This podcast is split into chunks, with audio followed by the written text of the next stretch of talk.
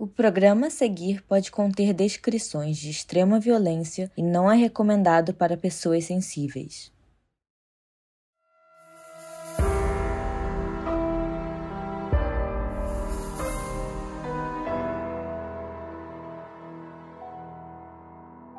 Como você reagiria se sua filha de dois aninhos desaparecesse? A maioria dos pais ligaria para a polícia, pediria ajuda para procurar e não dormiria de tanta preocupação. Mas não a Casey Anthony. A Casey foi pra festa, saiu com os amigos e fez até uma tatuagem. Em nenhum momento ela contou para alguém que a filha estava desaparecida. Eu sou a Mabê. Eu sou a Carol Moreira. E essa é a história do desaparecimento da Kaylee Anthony.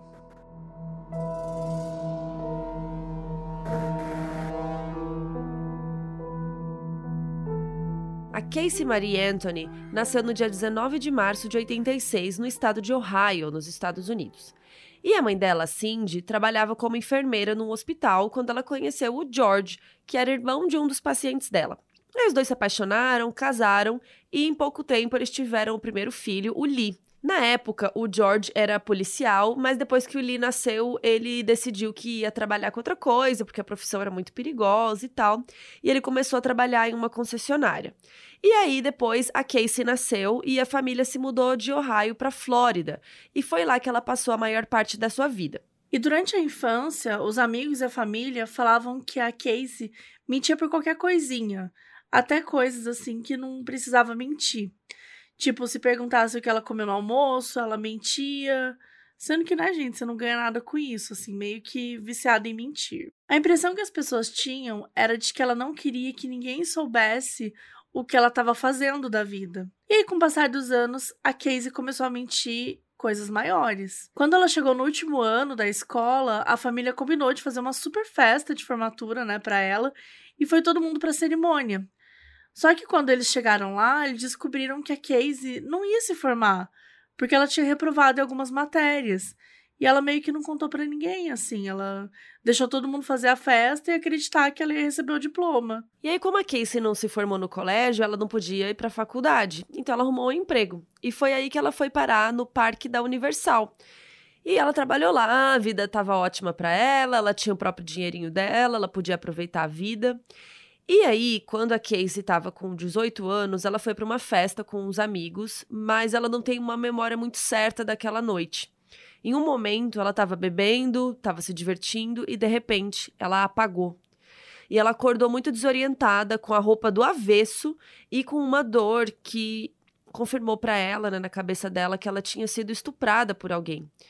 E com medo de não acreditarem nela, né? E também aquela culpa e tal, ela resolveu não contar para ninguém. Seis semanas depois da festa, ela descobriu que estava grávida. E um pouco antes disso, ela tinha começado a namorar um cara chamado Jesse.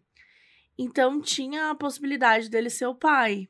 Só que com o passar dos meses, ela percebeu que a gravidez estava muito avançada para o bebê ser do Jesse. E ela decidiu esconder a gravidez o máximo possível, assim. E quando ela resolveu contar, ela disse para todo mundo que o Jesse era o pai. Inclusive, ela decidiu contar isso para o próprio Jesse. Como o namoro e a festa tinham acontecido em datas próximas, né? Ninguém teve motivo para suspeitar que não fosse verdade. Quando a Casey contou para os pais, eles ficaram em negação que ela estava grávida. Tipo, eles não acreditavam e tal. E eles não contaram para ninguém, nem pro irmão da Casey. Uma coisa que deixou o Lee muito chateado, né, a ponto dele nem ir para o hospital ver a Casey, porque eles só contaram para ele no dia anterior ao parto. Então ele ficou sabendo muito em cima, assim. E aí, quando as pessoas começaram a perguntar, né, porque a gente sabe que a gravidez se esconde até um certo ponto, né? Chega uma hora que acaba ficando mais óbvio e tal, mudança de corpo. É, eles negavam que ela estava grávida, mesmo assim.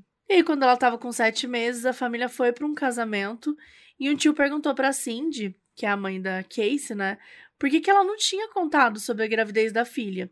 E ela disse que não fazia ideia do que ele estava falando. Tipo assim, sabe? Jogou, fez a egípcia. Mesmo já tendo contado para os pais e para o Jesse, a Casey ainda não estava assim tranquila de ficar com esse bebê, né?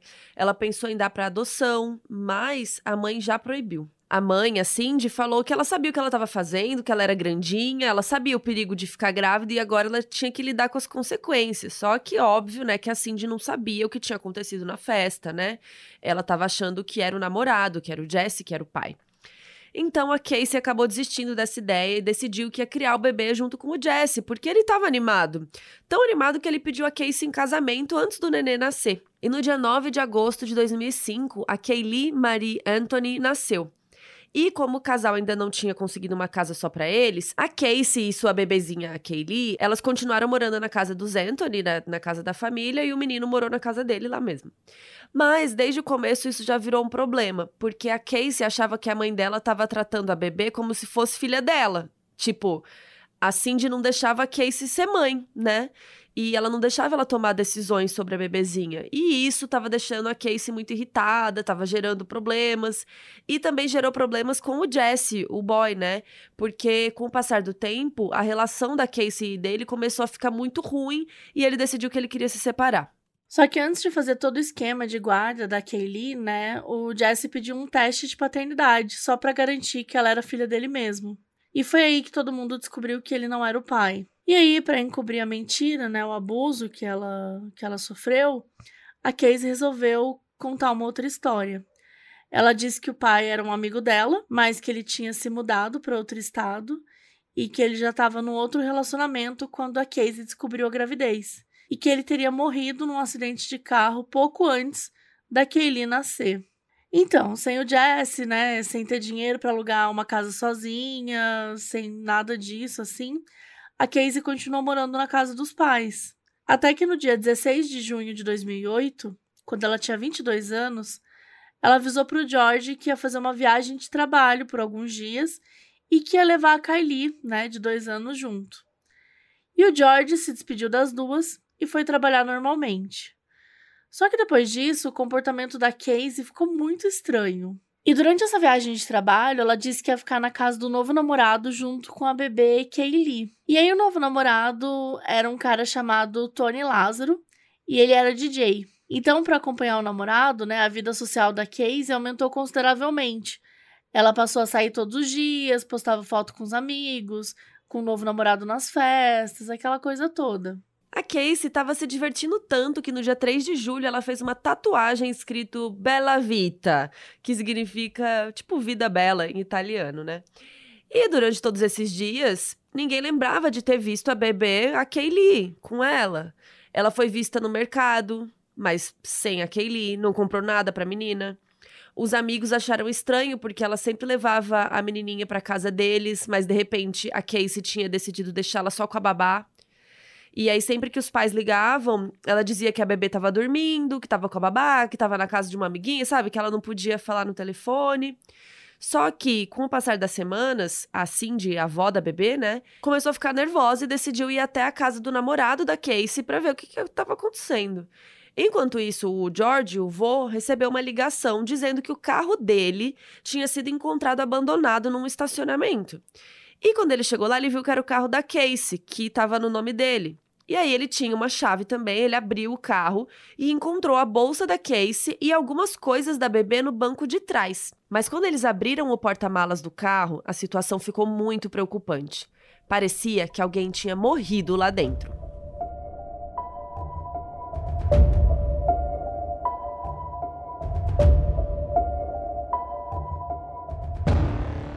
A Cindy, né, a avó do bebê, conseguiu encontrar a filha, Casey, só que ela não queria contar o que tinha acontecido com a bebezinha. Então, no dia 15 de julho, ela ligou para emergência desesperada. Ela disse que a neta estava desaparecida, que a filha não queria contar para ela o que tinha acontecido. As duas foram da casa do namorado até a casa dos pais da Casey e ela se recusava a explicar o que tinha rolado. E nesse meio tempo, o George chegou em casa com um carro e contou sobre o cheiro. A Casey tentou dizer que era porque ela tinha esquecido lixo no porta-malas, né? E por isso que tava com cheiro ruim.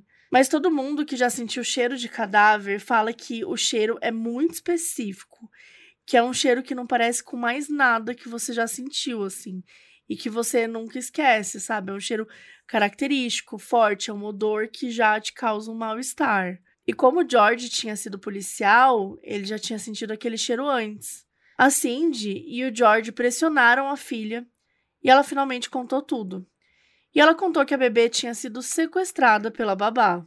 A Cindy ligou para a polícia de novo para contar né, o que ela estava descobrindo ali, que eles tinham encontrado o carro da filha, que parecia que alguém tinha morrido ali dentro e que a Casey tinha acabado de falar do sequestro. E detalhe, vocês estão sentados?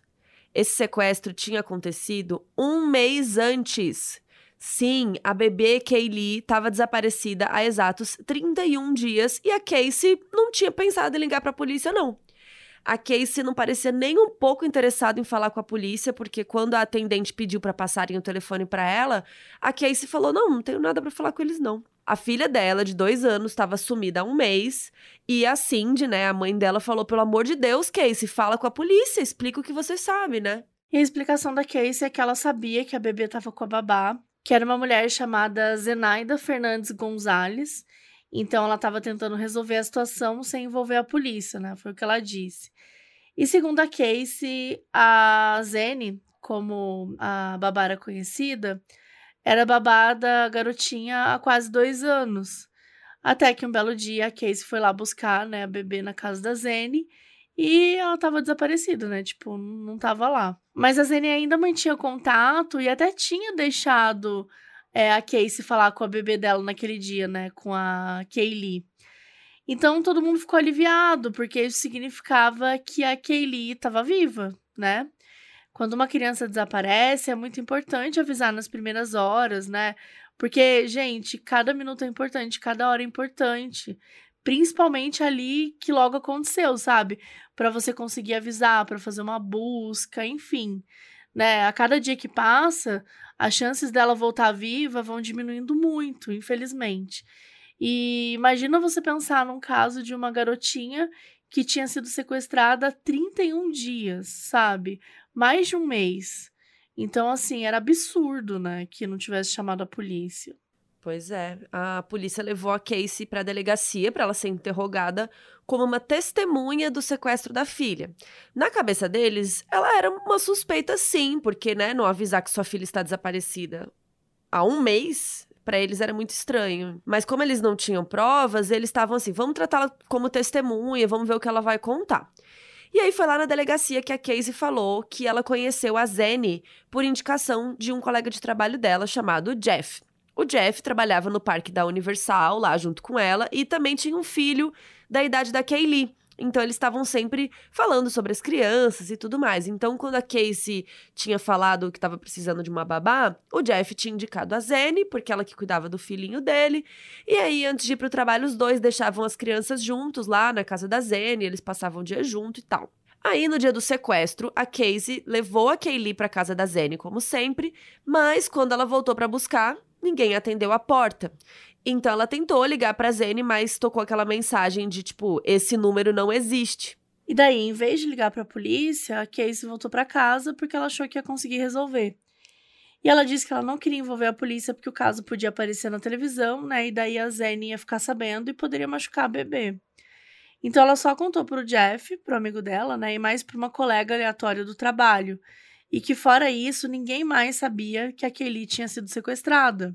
Aí a polícia pediu para Casey levar eles até a casa da Zane, né? Que era o último lugar que a Kaylee tinha sido vista. Quando eles chegaram no apartamento que a Casey disse que a Zane morava, eles descobriram que realmente o apartamento estava vazio. Só que ele estava vazio há meses.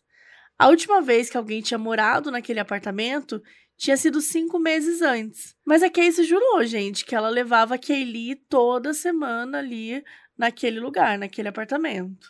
Isso já deixou os policiais bem convencidos que eles não podiam confiar na Casey, mas, ao mesmo tempo, ela era a única pista que eles tinham. A Casey sugeriu então que eles fossem lá no parque da Universal para falar com o Jeff, né? Porque ele conhecia a Zene, que ele podia saber de alguma coisa. E aí, quando chegaram lá, a Casey começou a levar eles pelos corredores, mas dava para ver que ela tava meio perdida. Sabe quando a pessoa dá oi pra pessoa, mas a outra pessoa não reconhece, assim? Tava todo mundo olhando para ela com uma cara assim de tipo, quem é essa mina, sabe?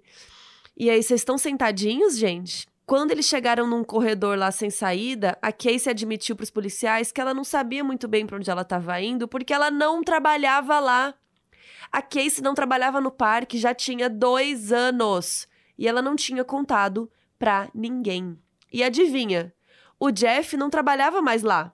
Fazia seis anos. O cara nem filho tinha. Então, assim, tudo, tudo, tudo que a Casey contou era mentira. Quando a polícia perguntou por que, que ela tinha levado eles até lá, né? Tipo, meu, que porra é essa que tá acontecendo, né? Se ela sabia que ela não trabalhava lá, sabia que o Jeff não trabalhava mais lá, a Casey disse que estava tentando ir para lugares que sabia que a Kaylee conhecia para procurar pistas. Claro, 31 dias depois, com a polícia. E aí, gente, assim, né? Os policiais botaram fé nenhuma no que ela tava falando. Como que uma criança de dois anos teria ido até o parque sozinho, obrigado um adulto a levar ela, né? Um adulto que tinha sequestrado ela ainda por cima, sabe? Tipo, não fazia o menor sentido. Então, no dia 16 de julho, um dia depois que a Cindy ligou para a polícia, a Casey foi presa por mentir para a polícia e atrapalhar a investigação. Com a Casey presa, a polícia começou a investigar a tal babá que supostamente tinha sequestrado a Kaylee. Nessa altura do campeonato, né, gente? Se ela existisse, ainda estava bom. Eles finalmente encontraram a Zenaida Fernandes Gonçalves e ela nunca tinha ouvido falar da Casey na vida. E a Casey tinha contado para eles várias coisas sobre a vida da Zenaida que eram todas mentiras. Ela disse que ela tinha se mudado para os Estados Unidos quando ela era pequena, porque os pais dela tinham se divorciado, que a mãe dela tinha conhecido um novo cara e se casou, e que era por isso que a Zenaida tinha dois sobrenomes, porque um era do pai biológico e outro do padrasto. Gente, olha, olha que coisa mais específica. Tipo, tinham muitas coisas específicas, sabe? Tipo, ninguém sabia de onde que ela tirava isso. Não, baixou o Tolkien, né? Não, assim, a tipo... pessoa mais criativa do Brasil, ela tinha que ser escritora, Meu não Deus. tem, não tem o que fazer. Gente, ela inventou uma história de vida para uma mulher que ela nem conhecia. E aí a polícia claramente falou: Casey, né, não tá dando. O foco da investigação mudou para a própria, né? Os amigos dela confirmaram que a Casey mentia muito mas que ela sempre tentava colocar um pouquinho de verdade para tentar ser mais convincente. Por exemplo, né, ela mentiu que trabalhava no Parque da Universal naquele momento, mas ela realmente tinha já trabalhado lá antes, né? Ela mentiu sobre levar a Kaylee para casa da babá naquele prédio, mas ela tinha uma amiga que morava naquele prédio, então ela realmente já tinha levado a bebê lá. É, enfim, tipo, ela mentiu, né, sobre o Jesse seu pai da Kaylee, sobre a formatura, e deve ter mentido mais um monte de coisa aí ao longo da vida também. Os amigos também confirmaram que já tinham ouvido a Casey dizer que tinha deixado a Kaylee com essa tal de Zene. E aí, quando esse detalhe foi divulgado, o público começou a especular e eles criaram uma teoria muito louca. Existe um remédio controlado chamado Xanax, que normalmente é receitado para ansiedade, porque ajuda a acalmar a pessoa e tal, e ajuda ela a dormir. Nos Estados Unidos, esse remédio tem o um apelido de Zene. Tipo, as pessoas falam, ah, eu tomei um Zene ontem e dormi que nem uma pedra, sabe? Então a teoria era de que sempre que a Casey dizia que a Kaylee estava com a Zene, né, quando saía com os amigos, ela tinha dado, na verdade, Zene para a filha dormir a noite toda e ela poder sair sem deixar com ninguém. E bateu a suspeita de que talvez a Casey teria dado remédio demais para Kaylee, que ela teria morrido, e aí teriam tentado esconder, né, o corpo e tal, e essa culpa dizendo que ela tinha sido sequestrada. E mesmo com todas as mentiras, os pais da Casey nunca pararam de defender ela. A Cindy tinha certeza que a filha era inocente e que o desaparecimento, né, da garotinha não tinha nada a ver com ela. Talvez ela estivesse mentindo porque ela estava confusa, porque ela estava doente, ou realmente ela não sabia o que tinha acontecido, que ela estava dando ali seu melhor. E a Casey estava lá na prisão desde que mentiu para a polícia lá no parque da Universal, né? Só que quanto mais tempo passava, pior ficava para ela. Da primeira vez que os pais foram visitá-la na prisão, ela não esboçou nenhuma reação quando falaram da nenezinha. Os únicos momentos em que ela chorou foi quando ela reclamou sobre o quão difícil estava sendo tá ali, né? Tá presa. Tipo, ela esboçava emoção com relação a Kaylee. Nessa mesma visita, os pais da Casey falaram que eles estavam muito tristes porque eles estavam com saudades da bebezinha, que eles queriam ser avós melhores e tal. E uma coisa chamou a atenção na resposta da Casey, porque ela disse que eles tinham sido avós maravilhosos no passado, né? Eles, não é que eles eram a voz maravilhosa, ela falou no passado. Então, assim, até aquele momento a Kaylee só estava desaparecida. Então, por que, que ela estava falando no passado como se ela tivesse morta? e o comportamento da Casey começou a ficar cada vez mais confuso. Em uma das ligações que ela fez para a mãe enquanto ela estava lá na prisão, ela reclamou que a mãe estava dando entrevistas para pedir para as pessoas procurarem pela Kaylee. E quando a Cindy disse que uma amiga da família, né, tinha ligado para oferecer ajuda, a Casey disse para ela não aceitar, porque ela não gostava da mulher. E a Casey pediu o telefone do Tony, né, o namorado DJ dela, e a Cindy disse que não tinha e passou o telefone para uma amiga da Casey. E a amiga perguntou se o Tony tinha alguma coisa a ver com o desaparecimento da Kaylee. E a Casey disse que não, que ela só queria falar com ele mesmo. Nessa hora, a amiga começou a chorar, dizendo que ela estava muito preocupada e que se alguma coisa acontecesse com a Kaylee, ela ia morrer. E aí ela disse que a Casey, com a maior voz de tédio, assim, disse para a amiga parar de ser dramática. Agora, imagina você chorando porque a filha da sua amiga está desaparecida e a sua própria amiga, tipo, diz que você está sendo dramática, né? Assim, claramente ela tinha um comportamento muito estranho para uma pessoa que, né, tá com a filha desaparecida há mais de um mês. Depois que a Casey foi presa, o caso começou a chamar a atenção do país todo. E um advogado se ofereceu para defendê-la. O nome dele é José Bays. A gente vai falar, tipo, José, mas, sei lá, parece meio José, não sabemos direito como pronuncia.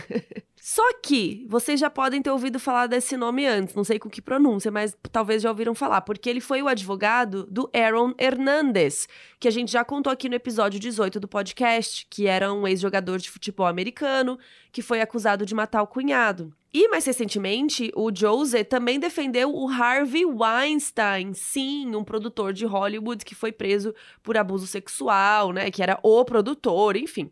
E aí, com o caso da Casey, né, foi o que tornou ele conhecido por defender pessoas meio questionáveis aí.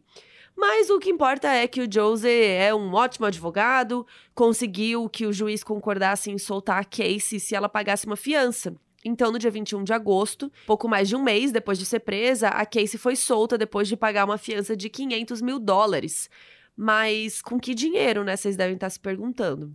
Um cara rico, aleatório, X, doou esse dinheiro na esperança que ela contasse para a polícia as informações que ela sabia sobre o desaparecimento.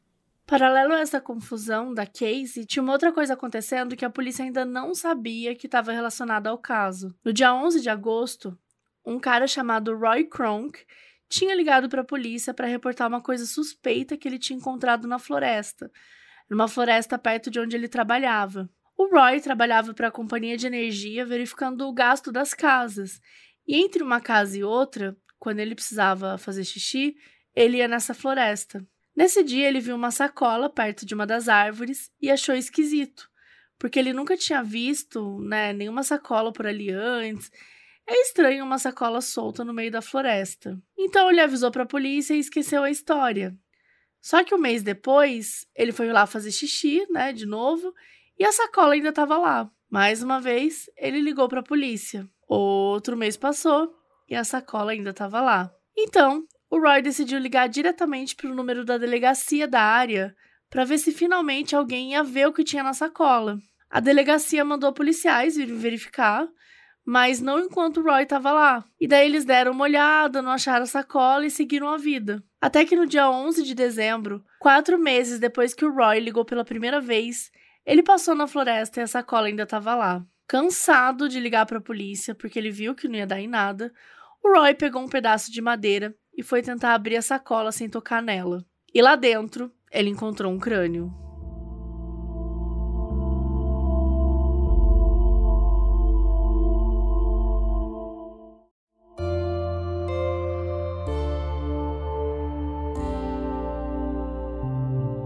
Roy ligou contando que tinha encontrado, a polícia finalmente foi lá buscar a tal da sacola e levaram para ser analisada. Lá dentro, eles encontraram os ossos de uma criança enrolados em um cobertor do ursinho Puff. Como o cadáver já estava em um processo de decomposição muito avançado, não tinha como eles fazerem uma autópsia, tipo, para descobrir a causa da morte e tudo mais. A Flórida é um lugar muito quente, muito úmido, e a sacola estava lá sei lá, quatro meses, né? Então a decomposição estava muito avançada, tinha acontecido muito rápido. A única coisa que eles podiam fazer era analisar o conteúdo ali para ver se encontravam mais alguma pista. Perto do crânio foi encontrado um pedaço de fita adesiva, o que fez a polícia achar que a boca da criança tinha sido tapada por algum motivo. E claro que eles iam tratar isso como um homicídio desde o começo, porque não é um acidente você esconder o cadáver de uma criança na floresta, né? E nesse momento, a Kaylee ainda não tinha sido encontrada. E a polícia não tinha nenhuma nova pista, né, do que tinha acontecido. E como o lugar onde os ossos, né, tinham sido encontrados ficava a 400 metros da casa do George e da Cindy, a polícia resolveu testar o DNA para descobrir se era Kaylee. E foi assim que, seis meses depois do desaparecimento, a Kaylee Anthony, de dois anos de idade, finalmente foi encontrada. Então, a Casey foi presa mais uma vez. E agora, ela foi acusada do assassinato da sua própria filha.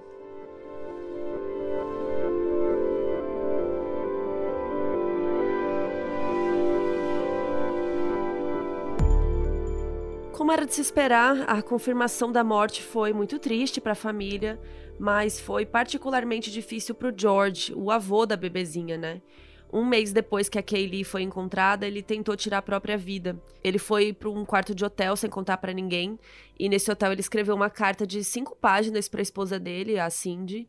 Ele disse que não ia conseguir viver com aquela dor, que ele não conseguia viver sem a netinha e que ele queria se encontrar com ela.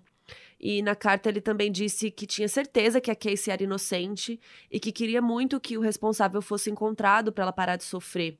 Então, ele mandou mensagens de despedida para os amigos, para os familiares que ficaram né, desesperados quando receberam, porque ninguém sabia onde ele estava. E aí ligaram para a polícia para rastrear o celular dele e assim encontraram ele no hotel.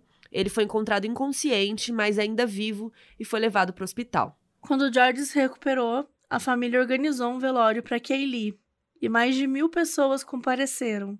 E aí tinha muita gente lá, porque foi uma galera que tinha ajudado a procurar pela menina, tinha muitas pessoas querendo demonstrar apoio à família, né? Se tratava da morte de uma criança de dois anos, né? Que estava sendo procurada há muitos meses, então rola aquela comoção, né? Tinha bastante gente e tal. E quando chegou a hora da avó da Cindy fazer o discurso, eles ficaram muito chocados com o que ela falou. Ela disse que ela estava triste, né, porque a Casey não podia comparecer e que esperava que tudo fosse resolvido em breve para a família passar pelo luto, né, junto com a própria mãe, né? E naquele momento, a opinião pública estava completamente contra a Casey.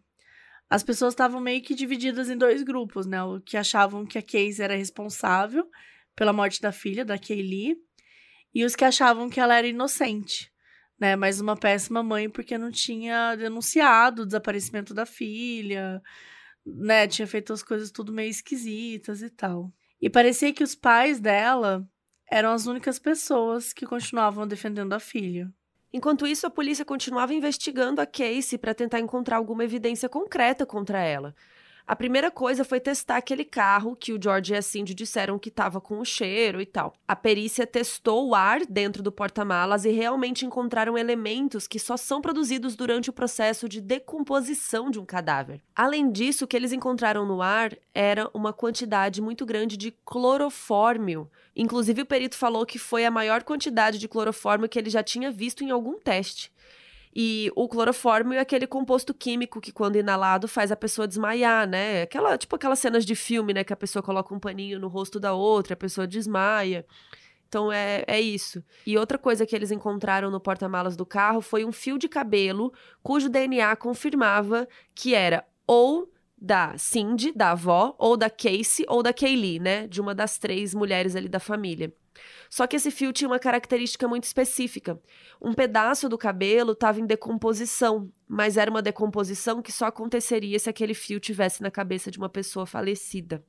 E como a Casey e a Cindy estavam vivas, só podia ser a Kaylee. Para combinar com a quantidade de cloroforme na mala, eles também encontraram uma pesquisa no computador da família. Adivinha? Sim, alguém pesquisou por clorofórmio. A Cindy tentou justificar, dizendo que ela estava procurando por clorofila e escreveu errado. Só que a pessoa que pesquisou clicou nos links do resultado na pesquisa. Então, né, você pesquisa clorofila, aí aparece clorofórmio. Aí você clica no link, tipo, ah, já que eu pesquisei errado, né? Deixa eu estudar o clorofórmio agora.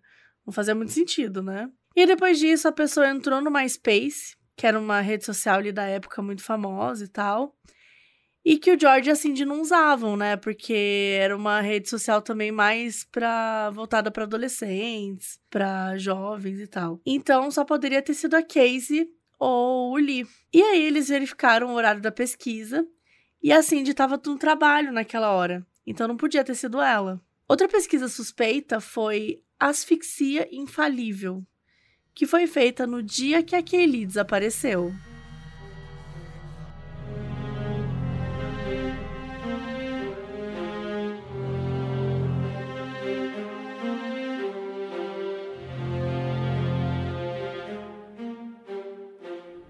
Durante todo esse processo de investigação, a Casey continuava presa e demorou bastante para o julgamento ser marcado.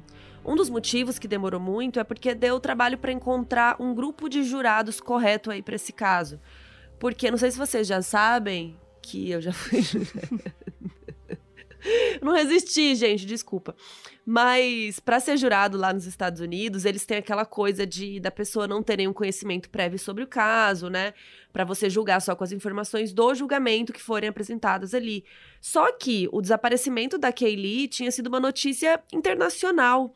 Então foi muito difícil achar pessoas que já não odiassem a Casey, né? Tipo, como que você não fala da sua filha? Um mês, não sei o quê. Então muitas pessoas já é, eram parciais com relação a ela, né? Mas depois de muito esforço tal, eles conseguiram chegar ali num grupo de júri. Mas antes do julgamento, a promotoria tentou fazer um acordo com a Casey.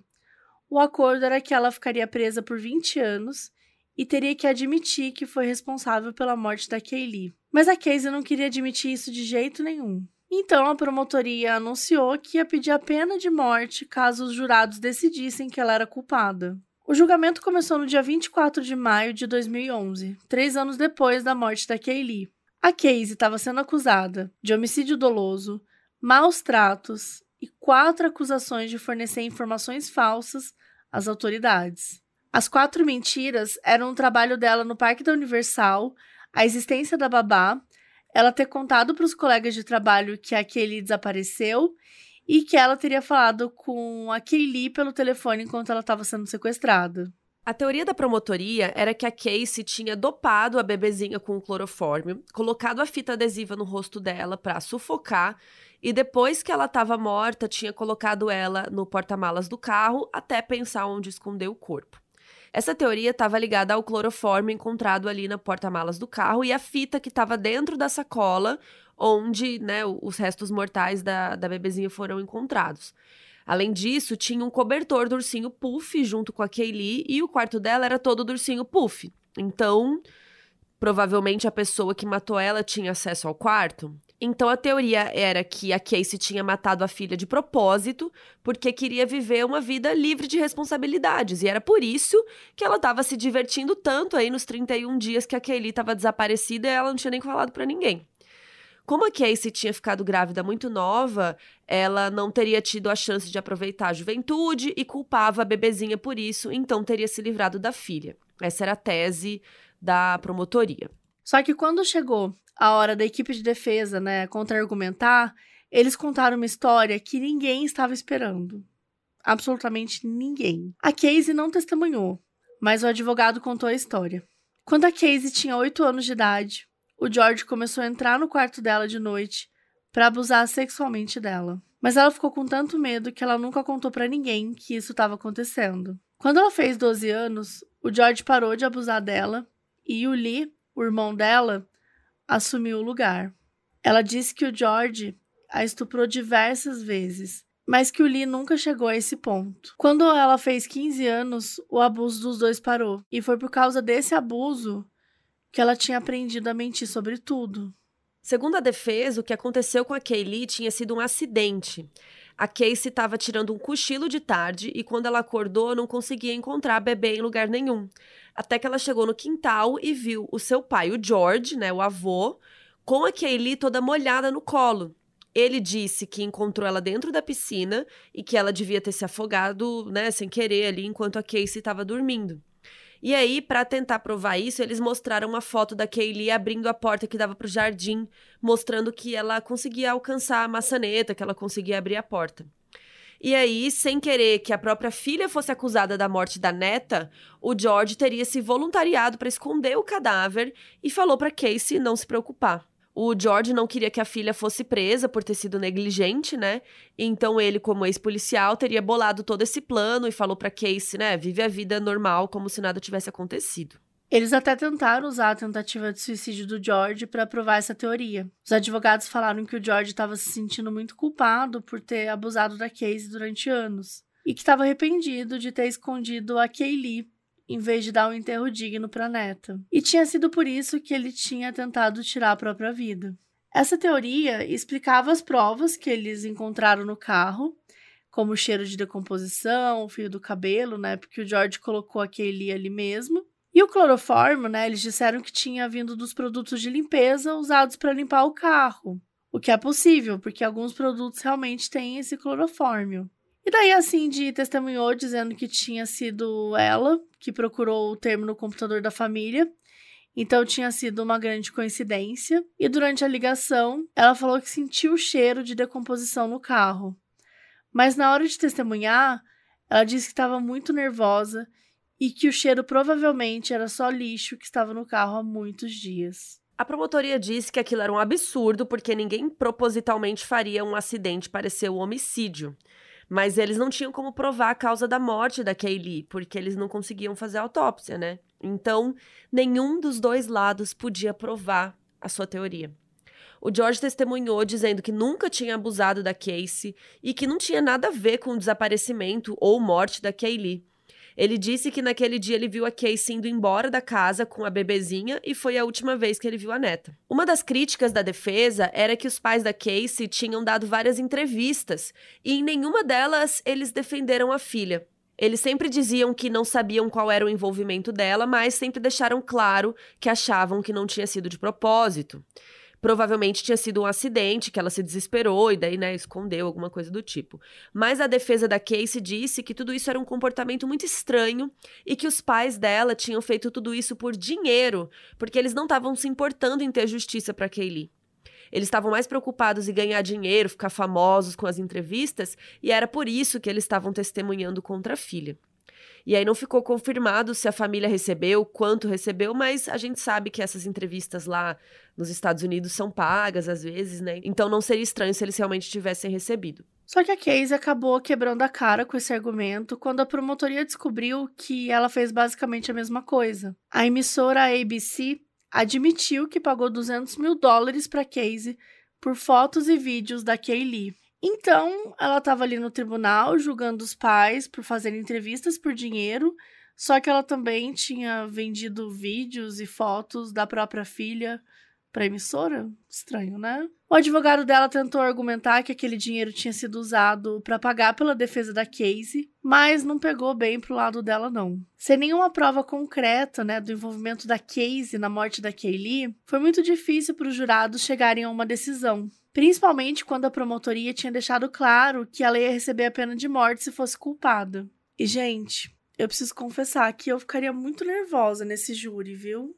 Muito difícil. Porque é tudo muito esquisito. E assim, não é nem sobre o que eu penso, assim, a minha opinião de fato, mas eu acho que quando você não tem 100% de certeza, você, tipo, condenar uma pessoa, né? E que uma pessoa que pode pegar a pena de morte, nossa, eu não sei, eu não, não consigo me imaginar nessa situação. O meu próprio caso lá, né, que eu fui jurada, tipo, é, é muito difícil, cada um fala uma coisa e você fica com a cabeça cheia, assim, é, é muito ah. difícil mesmo você opinar sobre a vida dos outros, né? É, eu acho que é um peso também que a gente carrega, né? Sei lá. Com certeza. E, bom, então no dia 5 de julho de 2011, a Casey foi considerada inocente do assassinato da Kaylee, mas o júri condenou ela pelas mentiras para a polícia porque a gente estava tudo gravado, não tinha nem como argumentar. Só que como ela ficou na prisão, né, esses anos todos, é, até o julgamento acontecer, o juiz considerou que ela já tinha cumprido a pena pelas mentiras, então ela foi solta no dia 17 de julho, 12 dias depois do final do julgamento. Os jurados entrevistados depois do julgamento falaram que a pena de morte realmente pesou muito na decisão deles. A promotoria não tinha conseguido provar que a morte tinha sido planejada e eles também não queriam ser responsáveis por matar uma pessoa inocente, né? Eles acharam o comportamento da Casey estranho? Sim, mas isso não é uma prova de que ela matou a menina, né? A falta da autópsia impediu que eles soubessem qual era exatamente o crime que eles estavam julgando, né? E isso foi uma grande desvantagem aí para a promotoria. E como a instrução do juiz é aquela, né, clássica, né, você só pode condenar a pessoa se você tiver sem nenhuma dúvida, né? Sem sombra de dúvidas. Então eles preferiram considerá-la inocente. Talvez se a pena fosse prisão e não morte, a decisão deles poderia ter sido diferente, né? Com o choque do veredito de inocência, o caso da Casey foi muito comparado com o do O.J. Simpson, que a gente já também citou ele aqui nos episódios 85 e 86, que é um episódio duplo. O O.J. foi absolvido de ter matado a esposa Nicole, apesar das várias evidências apontarem para a culpa dele. E assim como no caso do O.J., os jurados receberam muitas críticas por essa decisão. No caso da Casey, as identidades dos jurados foram mantidas em segredo durante muito tempo, porque o governo tinha muito medo deles serem atacados. Sobre as mentiras, os jurados não tinham dúvida, porque era óbvio, né? A Casey não teve que ficar mais tempo presa, mas ela tinha que pagar uma multa de mil dólares por cada mentira, o que dava quatro mil dólares. Mas o advogado apelou a decisão porque disse que algumas mentiras faziam parte de uma mentira só. tipo, trabalhar no parque da Universal e ter falado para os colegas que a menina sumiu era uma história só, né? Porque se você não tem colega, se você não trabalha no lugar, enfim. Gente, imagina Sério, você se formar Ai. em direito e você tá lá, tipo que... assim, essa mentira faz parte dessa mentirona aqui, ó. Mas, cara, ser advogado, essas coisas são muito tem a ver com isso, às vezes. Umas picuinhas, uns negocinho. Tipo, você ficar caçando o que, que é mentira, o que, que não é, o que, que dá pra colocar no guarda-chuva da outra mentira. Enfim, é, a Casey também argumentou que as mentiras nem poderiam ter sido usadas no julgamento, porque ela tinha mentido antes de ser presa, o que fazia também nenhum sentido, porque primeiro você comete o crime, depois você é preso, sei lá. O juiz concordou lá e diminuiu de quatro para duas mentiras e ela pagou dois mil dólares. Mas as consequências das ações da Casey continuaram seguindo, né? Assim, por conta das mentiras que ela contou, ela foi processada algumas vezes. Primeiro pela Zene, né, gente? A pobre da babá que não tinha nada a ver com, com o caso e, e ela, de repente, enfiou a, a mulher na história, né? Então a Zene processou ela, dizendo que as acusações foram difamatórias e tinham acabado com a reputação dela, porque ela era realmente babá, né? Isso ela não tinha mentido, ela era babá mesmo. Mas a juíza responsável decidiu que a Casey não tinha mentido para atacar a Zene pessoalmente. Então o processo não seguiu. O segundo processo foi da Texas EquiSearch, que é uma ONG que ajuda a procurar crianças desaparecidas. Eles disseram que eles gastaram mais de 100 mil dólares procurando pela Kaylee, sendo que a Casey sabia que ela estava morta e não disse nada. O processo foi resolvido sem ir ao julgamento porque a Casey fez um acordo e concordou em pagar 75 mil dólares ao longo de vários anos. E na verdade, o Texas EcoSearch, né, que é essa ONG que a gente comentou aqui agora, é, a gente falou bem mais sobre ela no episódio extra de fevereiro da Aurelo. Essa ONG foi criada pelo pai de uma adolescente que desapareceu e depois foi encontrada morta por um serial killer do Texas. O comportamento da Casey também influenciou a criação de uma nova lei em alguns estados nos Estados Unidos. Ela foi chamada de Kaylee's Law e diz que os pais são obrigados a notificar o desaparecimento dos filhos para a polícia. Na Flórida, né, que foi onde esse caso aconteceu, a lei diz que é ilegal os pais ou responsáveis não reportarem o desaparecimento de crianças. Outros estados seguiram o exemplo e a maior pena é do Alabama, onde os pais podem pegar 10 anos de prisão. Isso causou algumas opiniões controversas, porque algumas pessoas acharam que isso ia assustar os pais e fazer eles denunciarem qualquer pequeno desaparecimento. E aí, ao invés de tentar procurar sozinho mesmo, eles já iam reportar com medo de serem presos, e isso poderia aumentar a quantidade de trabalho da polícia. Depois do julgamento, a Casey cortou o contato com toda a família. O George e o Lee negaram as acusações de abuso que ela fez e disseram que estavam dispostos para conversar, mas ela não quis. O Lee até comentou que já suspeitava que a Casey ia tentar jogar a culpa no George, né, no pai, mas nunca imaginou que ela ia pegar tão pesado nessa mentira. Lembrando que não tem provas em nenhum dos casos, né, nenhum dos lados. Então, mesmo que a Casey tenha mentido sobre várias coisas, o abuso pode ser verdade ou não. Também não tem, a gente não tem a menor chance de descobrir isso. Então, sem ter onde morar quando saiu da prisão, a Casey foi para casa do Pat McKenna, que era um dos membros da equipe de defesa dela. Ele é um investigador particular e ofereceu um trabalho para ela de assistente, porque ele sabia o quão difícil ia ser para ela encontrar um trabalho depois que ela saísse da prisão. E ela ficou muito grata pelo trabalho, porque ela também queria ajudar pessoas em situações parecidas com a dela, né? E garantir que elas não seriam crucificadas pela mídia como ela foi. Ela acabou morando com o Pet durante anos até encontrar um lugar seguro para morar, e ela trabalha para ele até hoje. Nos anos seguintes do julgamento, dois livros foram lançados contando lados opostos da história, e os títulos mostram a opinião de cada um dos autores. Em agosto de 2012, o promotor responsável pelo caso, o Jeff Ashton, lançou um livro chamado Imperfect Justice, que seria tipo Justiça Imperfeita em português. Em 2013, o canal Lifetime lançou um filme chamado O Julgamento de Casey Anthony, que é baseado no livro do Jeff. No mesmo ano, o advogado da Casey, o Josie Bass, lançou o livro Presumed Guilty, que seria tipo presumindo culpa em português. Depois disso, as coisas ficaram quietas por anos, até que ano passado, uma bomba explodiu. No dia 29 de novembro de 2022, o canal Peacock lançou um documentário de três episódios chamado Casey Anthony, Where the Truth Lies, que seria, né, onde a verdade se encontra, que conta a história do ponto de vista da Casey. Então já vale deixar avisado aí para vocês que o documentário é bem tendencioso pro lado dela e não questiona nenhuma das inconsistências de todas as histórias aí que ela contou e nem as coisas esquisitas que ela fez enquanto a Kaylee estava desaparecida, né? Por exemplo, no começo do primeiro episódio, tem uma cena da Casey tirando fotos de um lago tal, e daí dá pra ver que ela tem uma tatuagem no ombro, e a entrevistadora pergunta o que é. E ela diz que é uma mandala, que simboliza renascimento, não sei o quê.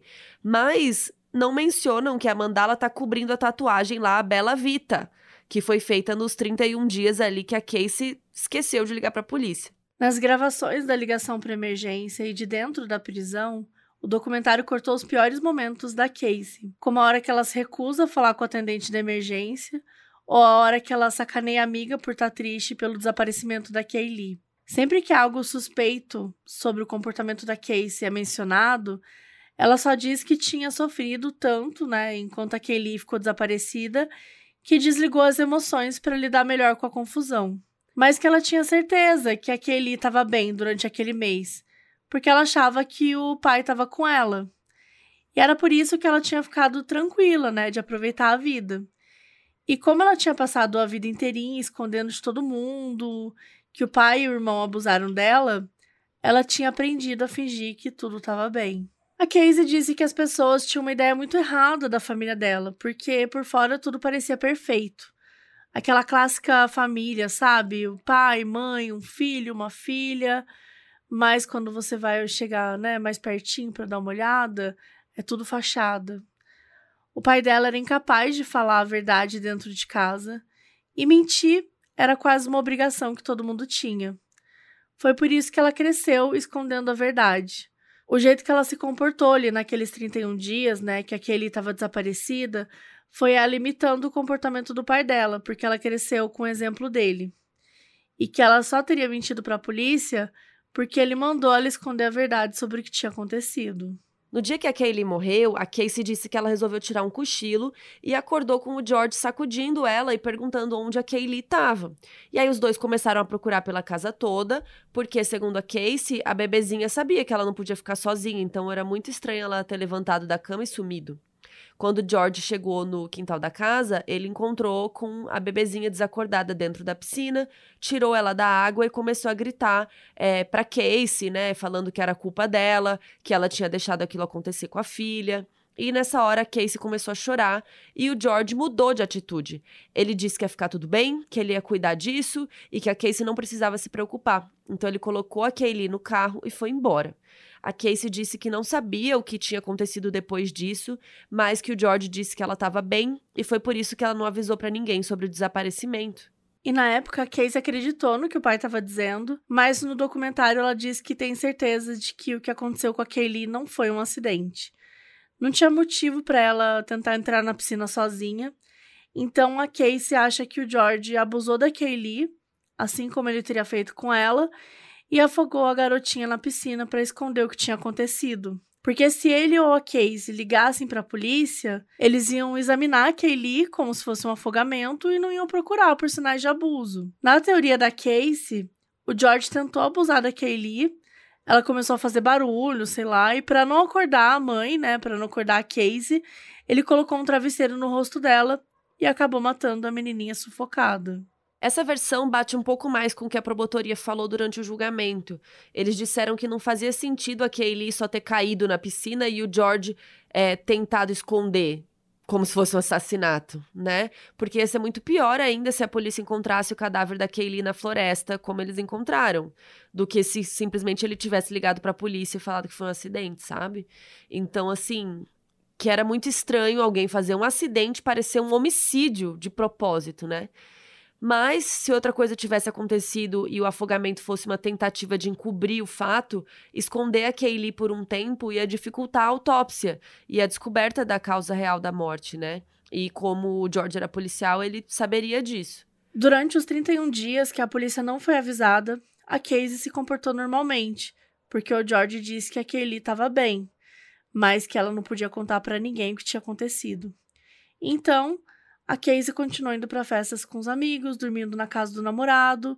E em momento nenhum, ninguém percebeu que tinha alguma coisa errada. Sempre que ela ligava para o George para saber como a Kaylee estava, ele continuava dizendo que ela estava bem e que logo logo ela ia ver a filha de novo. Mas ele nunca contou onde a Kaylee estava. A Casey só sabia que ela não estava na casa dos pais, porque senão a mãe ia ter reparado.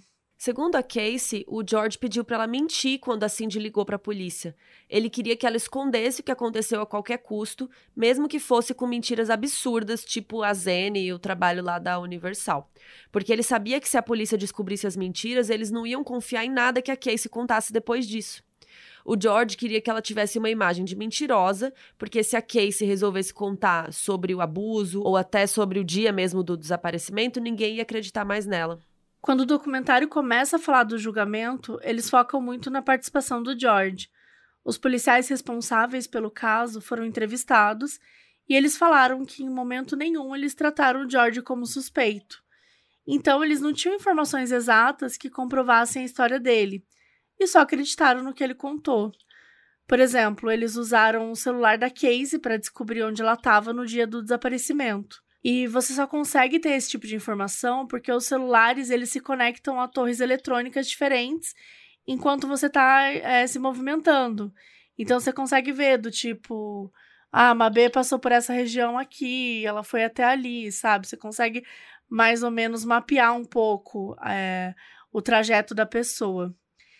Então, eles sabiam que a Casey tinha saído da casa dos pais por volta das 16 horas mas eles nunca pegaram as informações do celular do George. A única coisa que eles sabiam é que ele tinha ido para o trabalho, mas depois disso, eles só acreditaram na palavra dele. Ele podia ter colocado a Kaylee dentro do porta-malas do carro, ido para o trabalho e escondido ela na floresta na volta.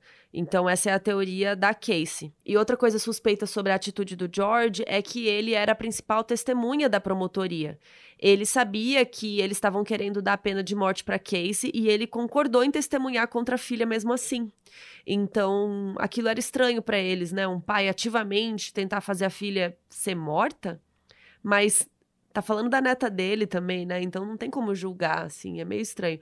Mas a teoria do documentário é que ele queria que a Casey morresse, porque ela era a única pessoa que sabia o que ele tinha feito.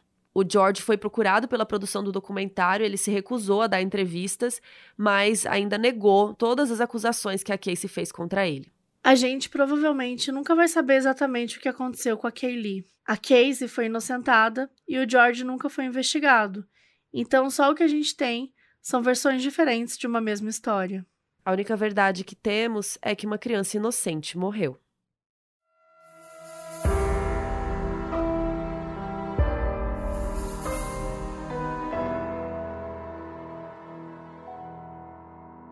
O aviso no início desse episódio foi gravado pela Maria Martins, que é nossa apoiadora na Aurelo.